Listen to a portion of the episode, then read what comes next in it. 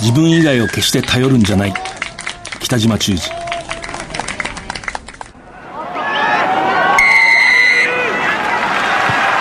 藤島大の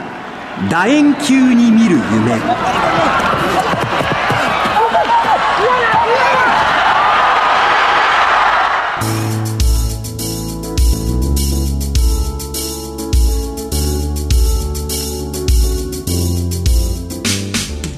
こんばんは。スポーツライターの藤島大です。今夜のゲストは明治大学ラグビー部の田中清則監督です。お楽しみに。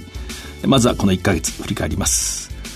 5月23日6月9日からのテストマッチのシリーズに備える日本代表の33人が発表されました。順当な顔ぶれ最近この番組に出演してくれたということで言えばグージオン徳永義孝入っています。そしてスーパーラグビーサンウルブズは5月12日、国内の最終戦、レッツに63対28で勝ちました。ヘイデン・パーカーが12本のプレースキック全てを成功させた。そして次の週ですね、香港でストーマーズに、このパーカーが劇的なドロップゴールを決めて勝ちました。えー、7人制の男子日本代表、岩渕健介総監督、まあ、男女を統括する総監督ですね。が男子の方のヘッドコーチを兼任するという発表がありました。それから興味深いところ、2019年ワールドカップ日本大会開幕戦、もともとルーマニアがジャパンと対戦する予定でしたけれども、そのルーマニアが出場資格のない外国人選手をヨーロッパ選手権で起用をして、勝ち点を剥奪されて、代わってロシアが繰り上がりました。日本の初戦はロシアです。えワールドカップ日本大会会場となる釜石宇野住まい復興スタジアム、え会場記念イベントですね。8月19日、釜石シーウェブスとヤマハ発動機が対戦します。ヤマハはあの、震災の後いち早く釜石に入って、シーウェブスとまあ試合をした、その縁があります。藤島大の楕円球に見る夢。この番組は、ラグビー女子日本代表を応援する西南商事の提供でお送りします。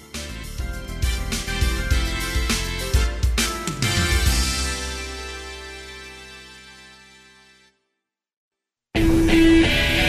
倒的な機動力と高い技術力。そしてそれを生かすチーム力。西南商事のリサイクルで東北の未来を笑顔に。Recycle more. We can. Say none. 改めましてスポーツライターの藤島大です。ゲストは明治大学ラグビー部監督、田中清則さんです。よろしくお願いします。よろしくお願いします。田中です。もうすでに今シーズンですね、新しいシーズンの明治はいいぞっていう声がだいぶ巷に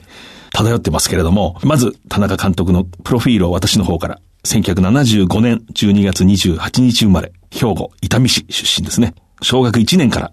ラグビーを始めて、報徳学園明治大学サントリー、ポジションはスクラムハーフ、明治サントリーで共に首相を務めました。2010年シーズンで現役を引退。その2年後、2012年度からサントリーのチームディレクターを務め、昨シーズンですね、2017年度から明治の岩正彦監督のもとヘッドコーチとして大学日本一にチャレンジ。決勝戦1点差の試合、まあ敗れましたけれども、非常にまだ印象に残ってます。日本代表のキャップが3、7人制の日本代表でもありました。えー、まず、昨シーズンのファイナルですね。はい、明治非常に健闘した1点差だった。あの試合、率直なところと総括してる。まあ私、ヘッドコーチ就任してからですね、まあ選手に対して、まあ本気で大学日本一取りに行こうという目標を立てて、えー、1年間取り組んだんですけども、多分、選手の中では、本当に日本一になれるのかなっていう疑いというか、うん、まあそこまで自信がないと言いますか、うん、まあそういう選手もいたと思うんですね。で、まあその中で、まあああいうゲームですね、本当多分明治が準備したプレーが全てうまくいって、うん、で、帝京大学さんの力が多分100%の力を、まあ出せなかったというか、まあ出させなかったというべきなのか、まあそういうゲームで、でも負けたんですよね。今思ってみれば、9年連続で決勝行ってるチームと、まあ19年ぶりの決勝進出というチームの、まあこう積み上げてきた経験値の差なのかなというふうに思いますし、あとはやっぱり帝京大学さんをこう、凌駕できるほどの強みがまだなかったなというふうに感じております。はい。まあ、あの試合20対21ですね、明治の方から言うと。そして今年の4月30日、札幌ドーム。はい。17対14、はい、勝ちましたよね。で、ね、これまあ春の試合です。まあ、ジャージを着てましたけれども、はい、春の試合に勝って安心する人でないというのはよく知ってますけれども、しかしまあ、勝ったことは大きいかなと思うんですけど、どうですか、そこ。そうですね、あのー、本当すごく我々にとっては大きなことで、まあ、選手も本当にこう自信を持ちましたし、うんぱりやってきたことをしっかり積み上げていけば、帝京大学でも勝てないチームじゃないんだっていう、うん、まあ実感ですよね。それが一番だったかなと思いますね、うん、あの試合においては。はい。また最後、ダメかっていう、その後にひっくり返しましたよね。そうなんですよね。あれ大きいんじゃないですかね。いや、もうあれは、だから、本当去年と同じパターンですよね。うん、リードしてって、で、まあ、あの、帝京大学さんの得意のあの、フォワードのこう、前に出る力の推進力で、で、逆転トライされて、で、多分去年の明治だったら、ずるずるずるっと、まあそのまま負けてしまうっていうチームだったと思うんですけど、まああそこからやっぱり、こうもう一回自分たちのペースに、うん、あの、流れに持ってきて、逆転して勝ち切るっていうのは、まだ春なんですけども、うん、まあそれは多分去年その決勝の舞台を踏んだっていう経験が、まあ大きいのかなというふうに思いますね。うん、はい。で、まあ、田中さんはサントリーでまあ、しっかりプレーもしたし、そのスタッフとしても、そういう立場もあった。あのエディ・ジョーンズさんの下にもいた、まあ、清宮監督も知っていると。はい、そういうこう、トップリーグのトップレベルを知ってる人が、まあ、大学に戻ってきて、率直にこう、どう感じたし、今どう考えてますか？僕は実はあの、今、監督やって、その、去年はヘッドコーチという立場で指導してますけど、社会人では、コーチっていう経験ないんですよね。そう、チームディレクターチームディレクターなので、えー、あの、どちらかというとマネージメントの方で、うん、コーチングっていう経験はなかったんですね。うん、なので、まあ私も初めてのコーチ、まあ新米コーチですよね。うん、っていう経験だったので、普通だったら、社会人から大学生だと、ああ、レベルがとかっていうのも感じるのかもしれないですけど、もうその感じる暇もないというか、もう必死だったので、本当にこれでいいのかな。学生にちゃんと通じてんのかなとかですね。うん、まあそういう毎日だったので、一緒に成長したというか、うん、まあこっちも勉強させてもらったっていうような、まだそうですね。うん、例えばエディ・ジョーンズさんが率いたサントリーを前よく知ってるわけですね。はい、で、知ってる人から見てパッとまあ、母校の明治大学に行くと、最後に勝ったのは、その、田中さんが3年生の時の、1996年度ですよね。それ以来勝ってないと。どうしても現場に行くと、まずラグビーより先に何か感じることあったんじゃないですか？ラグビーそのものよりも。ああ、もう、ありました。だから、その、勝ちたいのか、大学日本一目指してるのかっていうのはすごく、やっぱり感じましたね。うん、あのー、やっぱりその日本一を目指すチームであれば、もう一試合見れば、多分わかるんですよね。うん、例えば、ラインブレイクされた時にみんなが全速力で戻って、うんトライされないとか、トライを防いでやろうとか、うん、あと下にあるボールを自分たちのボールのためにセービングするとか、うんえ。ー、まあそういうプレーを、が、まあ、見れなかったというか感じれなかったので、本当に日本人になりたいのかなっていう、まあ逆に言うと、ブランドがあるチームに入って、うん、なんか満足してるのかな。っていうのはすごく感じましたね。で、多分ですよ。それがだらけてるとか、はい、不真面目というのとは違うんですよね。違うです。はい、真面目は真面目なんですよね、きっとね。そうです。あの、真面目は真面目で、自分たちの想定の中というか、部屋の中というか、なんて言ってるんですかね、こう、その中では一生懸命やってると思うんですよね。それが本当大学日本一になるためには、その部屋でいいのかっていうか、その考え方でいいのかっていう、っていうところをやっぱり教えてあげなきゃいけないかったのかなというふうに。多分、田中監督が現役の時は、まあ、メジャー、基本的には日本一になるのが、まあ、当たり前というか、そこを目指すのが少なくとも当たり前で、それからまあ、長く勝てない時期があって、で、1年目ヘッドコーチで今年監督で、先ほども聞いた決勝戦であそこまでまあ肉薄できたと、だいぶ部屋は広がったんじゃないですか。そうですね。あの、まあ、要するに大学日本一になるチームっていうのは、どういう基準というかスタンダードがあるのかっていうところは、まあ本当去年のシーズンで構築できたというか、浸透したと思いますんで、本当今シーズンですね、春スタートしてますけど、その、そこがベース、最低ラインにええなっているので、そこからの積み上げができるので、本当全然違うと思いますね。なるほど、ええ王者は帝京大学。あれだけ連覇するとね、いかにいい選手が仮に集まったとしても、海外の留学生がいるとしても、なかなかあそこまでの連覇をするとは、ただならぬことで、やっぱりそれを倒すのは大変ですね。どこが帝京はやっぱり、こう強いなと思いました。前から、ね、帝京大学さんのことはよく分かってるというか、サントリーのスタッフやってる時代もリクルート担当した頃もあったのえで、あの、よく帝京大学さんにまあ、足を運んでですね、練習のを見たりですとか、監督の岩出さんのお話聞いたりとかしてて、いや、これ絶対、まあ負けないだろうなっていう、もうその組織力もそうですし、学生のその、自立というか自主性といいますか、まあそういうところ、あとはその何よりも、こうトップチームだけじゃなくて、この下のチーム、あの、部員多分100名以上いると思うんですけども、その試合に出れない下のチームの学生たちが全力で毎日練習してる。っていう姿は、目指してるところが、ちょっと、まあもちろん日本一っていうのもそうなんですけど、違うのかなっていう、質が違うのかなっていうふうにそれはまあよく最近用いられる言葉ですけど、まあチームというか、まあクラブのカルチャーっていうんですかね。ね。うん。カルチャーがまあ根付いたというか、帝京大学もともとは新しいチームとしてこう出てきたんだけれども、勝つことによってそうですね。根付いてきたと。うん。えまあそういうことなんですかね。えいや、そうだと思います。で、サントリーにいた時もそうですけど、ウィニングカルチャー、ウィニングカルチャーっていうことを言ってましたけど、まさに今、帝京大学さんは、そういったカルチャーが、まあ、大学の中で、まあ、唯一というか、あるのかなというふうには思いますね。なるほど。うん。で今、明治大学、とはい。おそらくそれをこう、まあ、作り上げようというか、段階だと思うんですけど、はい。どういうことに今意識して指導されてる？まあ、やっぱり、勝つっていうのはもちろんそうなんですけど、グラウンドに立てるのって100人いたら23人しかいなくて、で、じゃあ23人が素晴らしいのかと言ったら、そうじゃないと思うんですよね。23人以外の部員がどんだけチームのために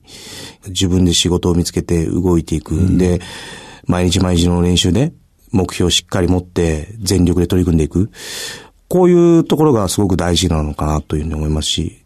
人間って多分社会出たら評価されると思うんですよね。だから、あのーそういう人間をこう増やしていきたい。なるほど。で、もちろん勝負事なので、勝つことも大事なので、で、勝ちながら、そういういい文化っていうか、そういうものをこう少しずつ積み上げていきたいなというふうに思ってます。はい。まあ、先日あの、日本大学のね、アメリカンフットボール部のあの、タックルの問題が非常に社会で大きく取り上げられて、一つ私感じたのは、ああいうことが起こるとどうしてもその、勝負に執着するから悪いんだと。ね。し勝利至上主義がもたらす弊害だって、それは全く違って、普通のチームでああいうことをすると、むしろ負けますよね。まあ、あそうですねああいうことが起きて勝てるとき、よっぽど戦力が予想に比べてよ、いいので、たるまないようにするっていう、効力はあるかもしれないけれども、普通、競り合う相手、少し自分たちより強い相手がいるときは、ああいうことでは勝てない。だから、勝利へ執着することと、ああいうことは僕は全く別だと思うんですけど、しかし、おっしゃったように、確かに勝利へ執着するけども、例えば出られない4年生が一生懸命、そうですね。3軍4軍でも頑張る、そういうものはまた本当に大事なんですよね。いや、本当に大事だと思います。これは、まあ、去年僕が一つ学んだことなんですけど、人って一年でこんなに成長するんだなっていう、いいですねはい。去年ですね、ヘッドコーチで春行った時に、僕たちあの、上のチームと下のチームというか、半分に分けて、え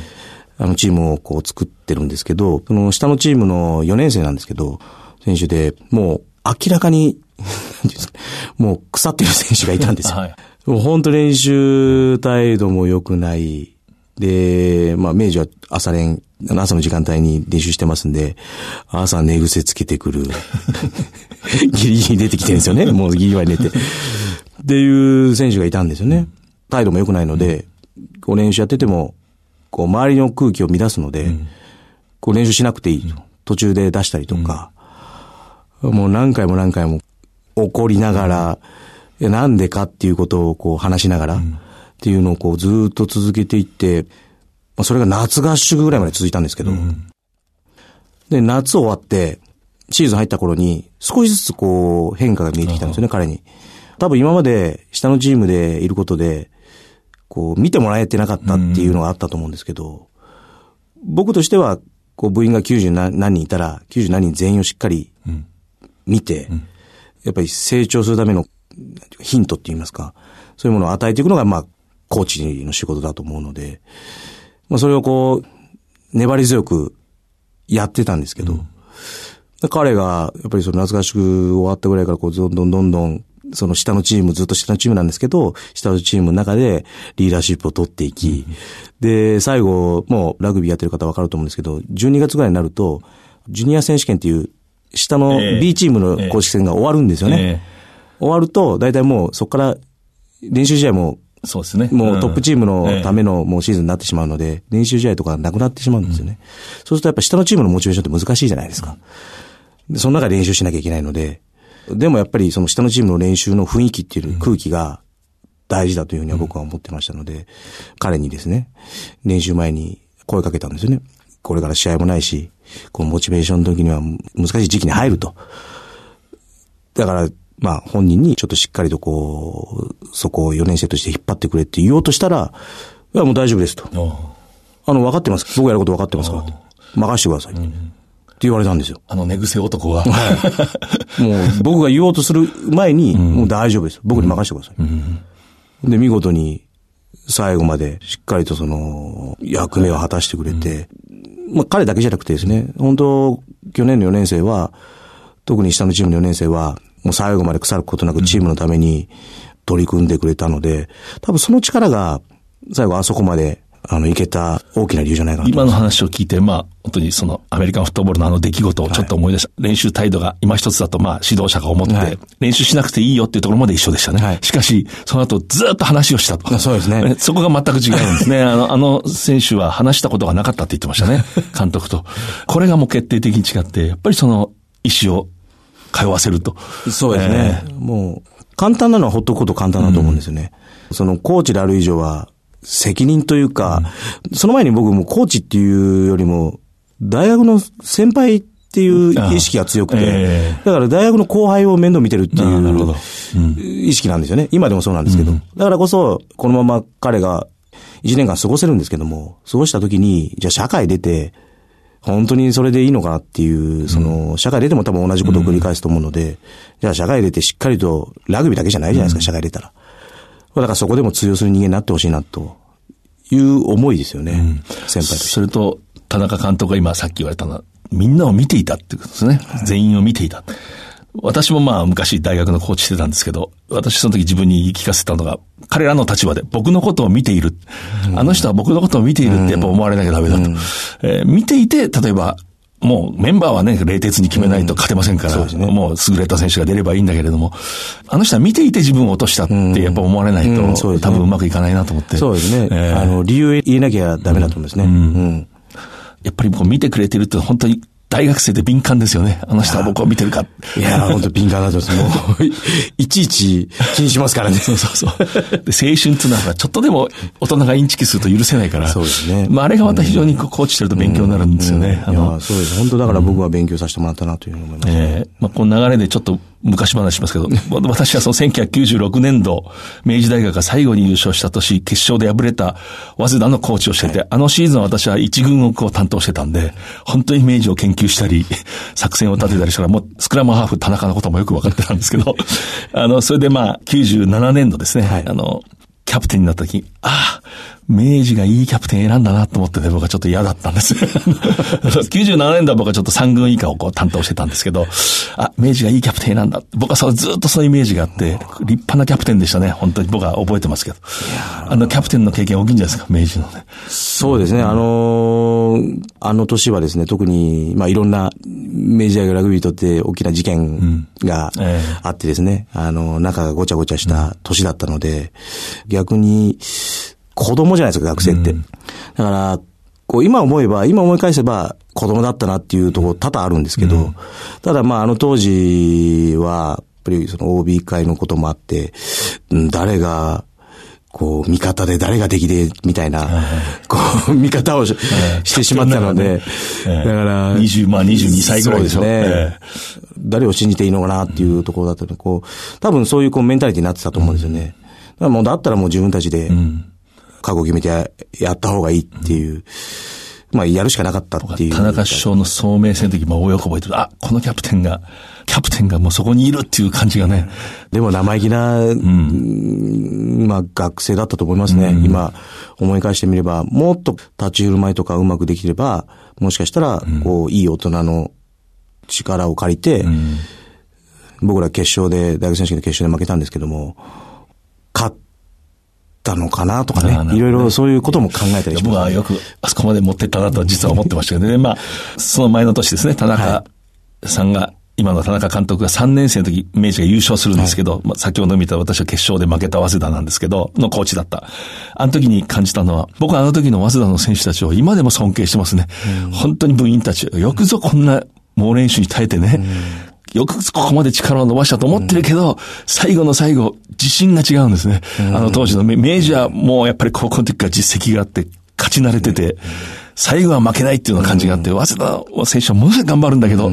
どうしても、それはもう僕らのコーチ陣の指導者のせいなんだけど、そこも植え付けられなくて、肉薄したんだけど届かなかった。で、本当にこの大学ラグビー指導してると、まあ、おそらくトップリーグもそうなんでしょうけど、この自信っていう問題が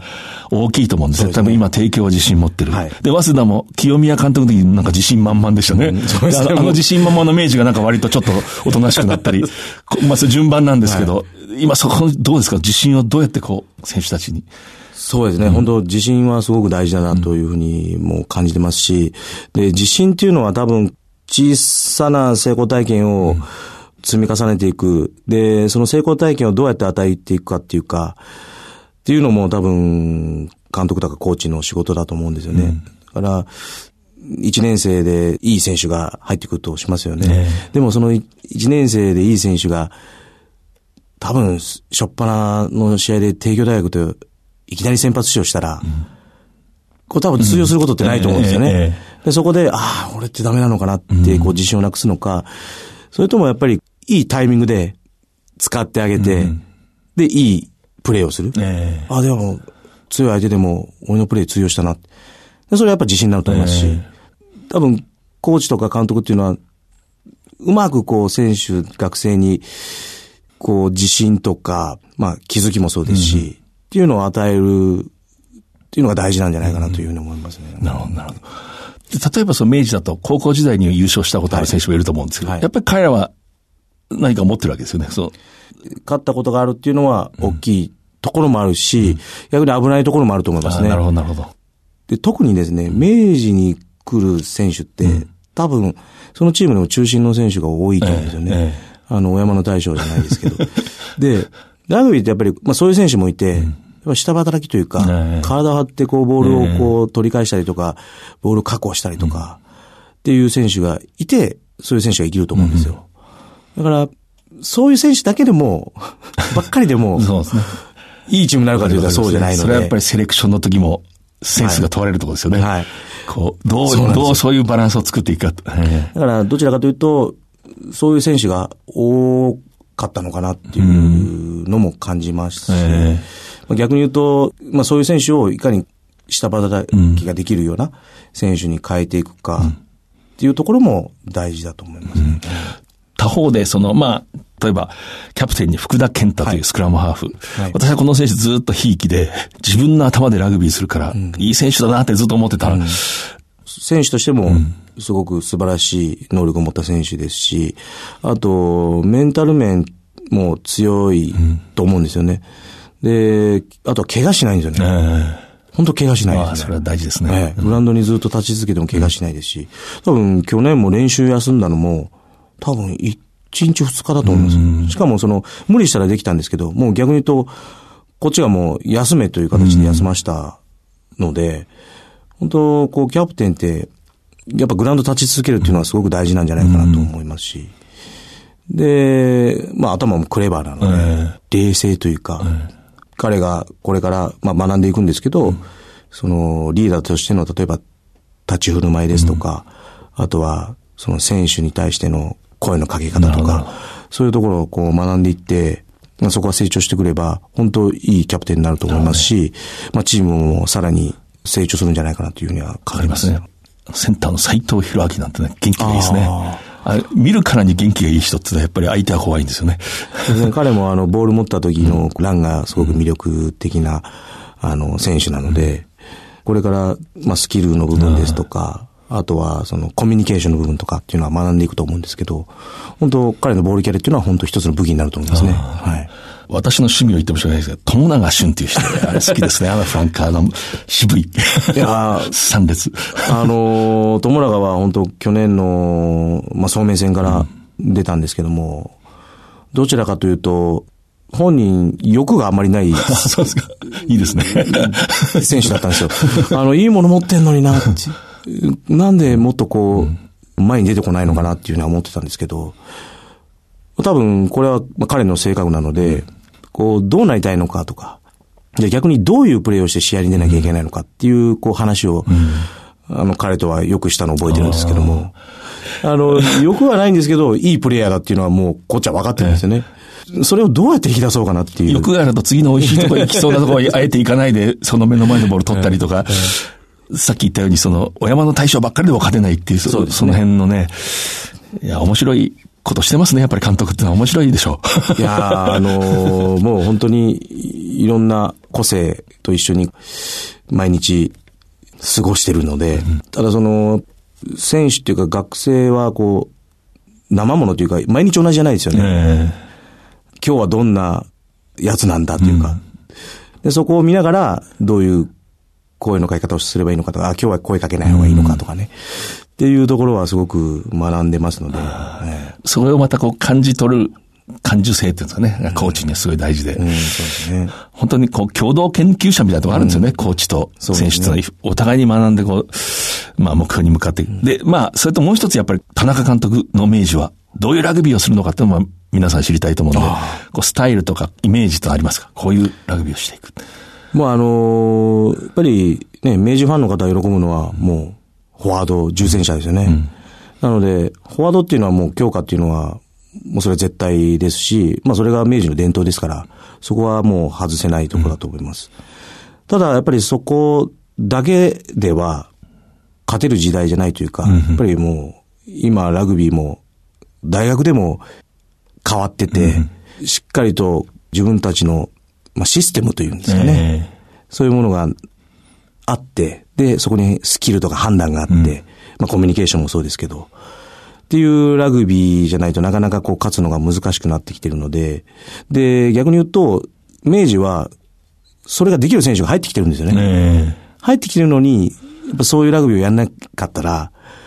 もったいないですし、あとはやっぱ選手も育たないのかなというふうに思います。うん、なので、もちろん強いフォワードっていうのは、当たり前なんですが、しっかりと状況判断をして、スキルを使って、いろんなこうアタックができる。簡単に言うとそういうラグビーですね。まあ選手にはデンジャラスアタックって言ってるんですけど、明治がアタックしだすと怖いと。相手が怖い。脅威だと。相手が怖いもう、もう要するに縦にも来るし、横にもあるし、スピードもあるしっていうような。だから本当にこう、ディフェンスが絞りにくいというか、うん、まあそういうアタック、まあそういうスタイルですね。なるほど。をしていきたいなというふうに思いますね。はい。だからよくね、あの明治はこう愚直に前っていうところもね、あのファンの方もいらっしゃいますけども、まあそれはもう一つだと思うんですけど、ただ、じゃあ、それだけで、勝てるかと言ったら、そんな甘くないですし、多分選手は、それだけやりに来てないですよね。まあまあそうですね。ええ。多分。今特にバックスでも本当にいい選手が入ってきてるので、そこの強みなんで、うん、その強みをしっかりと使っていくっていうことだと思います。なるほど。でも、スクラムとか、モールとか、フォワードの前での圧力とか、そういうところは必ず、うん、はい。ぱり明治はね、スクラブっていう印象。そうですね。はい。これ大切ですよね。大切だと思います。うん、あの、まあ、多分明治だけじゃなくて、今、うん、やっぱラグビースクラム強くないと、なかなか勝てないですよね。そうですね。はい。北島忠二監督ですね。あの、有名な。はい。おそらく最後の教え子の世代ですよね。一番最後。そうですね。グラウンドで指導していただいたのは最後ですね。大学1年ぐらいまでですか？そうです。大学3年生の時に亡くなってるんですけども、えーグラウンドに出てこられてたのは大学、私が1年生の時ですね。はい。覚えてること、思い出、なんかありますか？テレビで見てた方ですし、雲の上のような存在の方でしたので、最初、司令塔の上で見たときは、ああ、北島十字だっていうふうに思ったんですけども、で、初めて多分話しかけられたときは、どこの高校出身だっていう、で、名前なんだ、ポジションどこだ、っていうことだったと思うんですけど、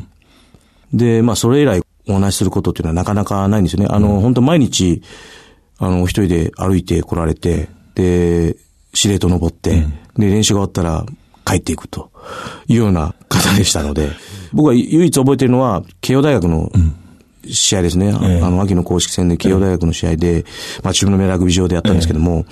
あの、私はリザーブでメンバー入りしてたんですね。いきなりですね、ロッカーに北島先生がバーンと入ってきたんですよ。で、入ってきて、いきなり、今の明治大学があるのは、まあ、要は慶応大学のおかげだと。うん、まあ、慶応大学ラグビーを始めたからっていうのと、多分、その明治大学ラグビーを始めるにあたり、いろいろとルールを教えてもらったりとかっていうね、あの、助けていただいたっていうことは、まあ、北山先生の中であったと思うんですよね。うん、だからしっかりとその、敬意を払って、試合に臨めと、いうことを言われました。ね、いい話ですね。はい。でも僕はもう、ちょっとこう、鳥肌というか、こう、続々と、しましたよね。やっぱりそれでもその一言言って出て行かれたので、で、試合が始まった時に、北島先生があの、階段を登ってですね、監督が見る席ありますよね。あそこにこう、向かう途中にもう、血の絵の皆さんがですね、もうスタンディングオベーションで立って拍手で迎えて、ああ、なんか、もう、明治大学来て、まあ、すごいとこに来たんだなっていう、はい、思いましたね。今の話、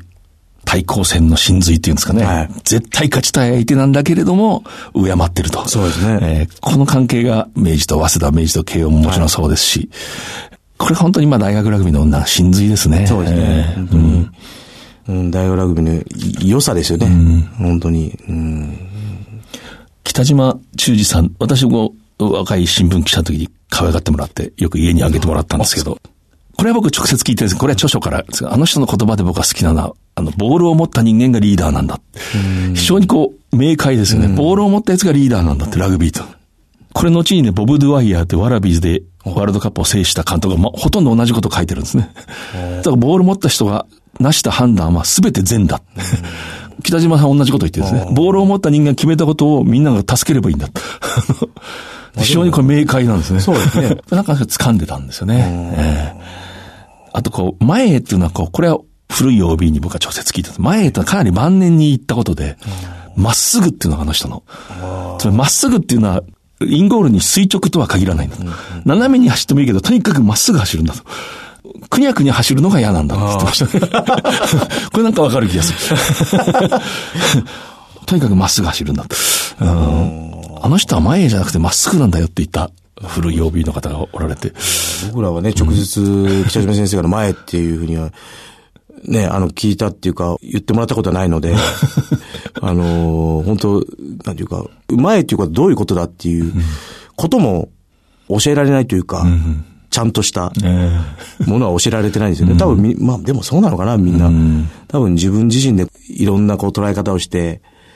多分こうポジティブに取っていくっていうことがその前なのかなっていうのは思ってますけどもね。いろんな意味があるんでしょうね。はい、いろんな意味があるとみんなが思えるところが。そうですね。深い。魅力のある人でしたね、あの人は。これなんか自由人なんですよね、あの人。僕そういつもそう思いましたね、なんか。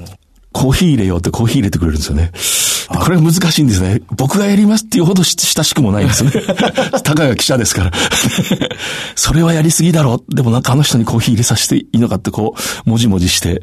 僕もあの本当、そういう北島先生の普段の生活というかそういうのはもう見れないじゃないですか、うん、大学1年生。だからその昔のそのテレビとかがこう、今 YouTube とかで見れますよね。うん、で、ちょうど小村さんがキャプテンの時の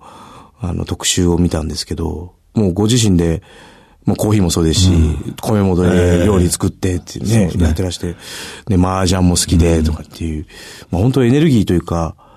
こう元気な方って豪快な方ってまあ、エネルギーがすごいですよね。ねあの人は面白い人だったな。すごい人でしたね。やっぱり雰囲気が良かったですね。なんか異質なものはわかるんですよね、あの人ね。僕がこう一緒に組んでたカメラマンの人がちょっと個性的な雰囲気の人で、はい一見誤解される。だけどすごい才能があるんですね。北島忠二さんわかるんですよね。このカメラマンが優秀だってわかる。明らかにわかってるんですよ。こうなんかああいうとこがすごいですよね。こう、の才能を見抜くっていうかね。あ、ここがすごいんだなって僕は思いましたね、あの時。えーあの、よく明治の OB の方が、まあ今監督やってるんで、その明治の OB の方と、まあラグビーの OB の方と一緒にこう、ね、あの、ご一緒すること多いんですけど、昔話でよく出てくるのが、高校生の時は無名だった選手をピックアップするというか、抜擢するのが、すごくやっぱり上手だったっていうか、その才能がすごかったっていうのは、やっぱおっしゃってますね。こう、いきなり集めて、じゃあ今から紅白戦やるぞと。で、紅白戦やって、お前とお前とお前と、このチーム、このチームとかって やって、で、その試合、多分今まで見たことない、名前呼んだことない選手で、でも試合を見て、じゃあお前明日から、A チームになれ、みたいな。っていうのはすごいですよね。人を見る目がないですね。やっぱこれもコーチの大事な資質いや、それ大事ですね。本当にじゃあ最後にあの、やっぱり今結構みんな知りたいのは、エディ・ジョーンズさんの下でやってた。まあ、北島忠治さんと随分はい。雰囲気が違うと思うんですけどね。で、この2月にイングランド代表の練習に少しこう参加をされて、はい。まあ、中に入って、はい。えー勉強されたということで。まあ、エディ・ジョーンズさんですか、そうですね、あの、まあ、自分の中でも影響力っていうのはすごく大きい方ですよね。やっぱりその、サントリーの選手、ちょうど最後のシーズンだったんですけど、最年長の時なんですけども、に、まあ、監督として来られてですね、まあ、ガツンと、本当、バットで頭殴られたような、衝撃と言いますか、多分35にして、初めて3ブレンっていうのを高校生の時も経験したことないんですけど、初めて35歳で経験しましたし、その、もちろん勝つためにハードワークするっていうこともそうなんですけど、その、それだけじゃなくて、やっぱりチームワークっていうんですかね。本当勝つチームっていうのは、出る選手だけじゃなくて、その当時40部員が5人ぐらいだと思うんですけど、その45人全員が同じ方向に向かって、で、自分のしっかりと役割を一人で考えて、で、役割を果たしていくっていうようなこうチームを作られたので、まあそれで日本選手権優勝して、まあそれ成功体験ですよね、一つの。なので、やっぱりそれがこう文化として残っていったというか、それは、あ、こうしたら勝てるんだ。じゃあ、こうしなきゃ勝てないんだっていう。じゃあ次の年ももっとやらなきゃいけない、もっとやらなきゃいけない。で、それが多分文化として残っていったので、で、今のサントリーっていうのがあると思いますし、まあそういう意味では今のサントリーっていうのは、まあ少なからずやっぱりリーン・ジョーンズの影響力っていうのは大きいですし、まあ日本代表もそうかもしれないですね。大きいと思いますね。で、まあ、イングランド行ってみて、感じたことは、ぶれないなと。同じ、同じスタイルはぶれないなと。イングランド代表にも。いう、もうそれはさすがだなというふうに 感じましたし。でもやっぱりイングランドの代表のその、スタッフの働き方とか見てると、素晴らしいというか、でも本当最善の準備をしてましたし、で、こうプレイヤーズファーストで、選手のために自分たちが働いてる、まあ国のために働いてるっていうのをすごく感じたので、まあこれはもうどこ行ってもというか、もうサントリーだろうが明治大学だろうが、同じだと思ってたんで、明治大学でも、やっぱりまず、選手じゃなくて選手の前にスタッフから、まあハードワークしていくっていうなるほど。ことですよね。っていうのをこう今、まああとコミュニケーションですよね。っていうのを、まあやってますので、選手はやっぱり、コーチとかスタッフ見てるんですよね。えまあ見られてるんですよね。えだからこそ、やっぱり選手に日本一を求めるんであれば、まあやっぱりスタッフも日本一を取るためにどういう準備とか、どういう仕事をしなきゃいけないのかっていうのを常に考えて、やっぱ働いていくっていうのが、まあ本当大前提だと思いますよね。やっぱりこう、去年、まあ大学に戻ってきてですね、大学ラグビーの良さっていうのを改めて感じることができたんですね。それはやっぱり大学ラグビーっていうのはトップリーグとまた違うカテゴリーにあってですね、その、まあ学生のそういう4年間の思いですとか、あとはその、多分 OB ですよね、とか、OB のアイデンティティっていうか、まあそういうこう、ものが詰まったスポーツだなというふうに感じたので、この伝統ある大学がもっともっとこう、元気になってですね、また大学ラグビーをこう盛り上げれたらいいなっていうふうには思っております。はい。ゲストは明治大学ラグビー部監督、田中清則さんでした。えーお忙しいところ本当にありがとうございます。どうもありがとうございました。圧倒的な機動力と高い技術力そしてそれを生かすチーム力西南商事のリサイクルで東北の未来を笑顔に Recycle more. We can. Say none.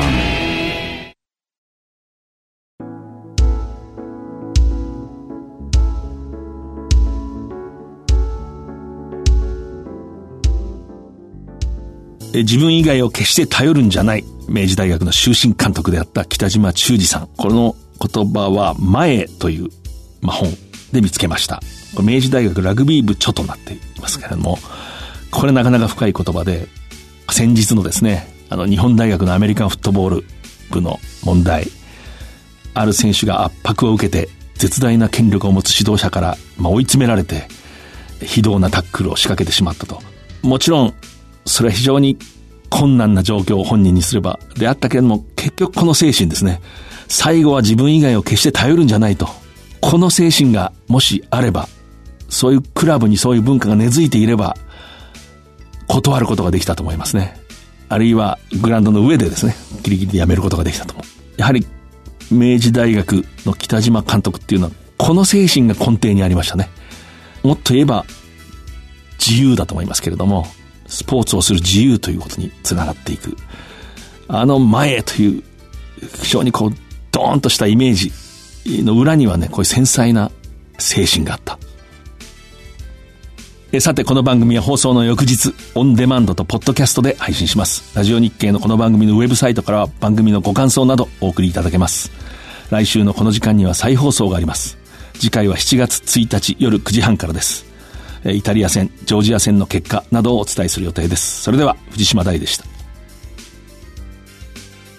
藤島大の楕円球に見る夢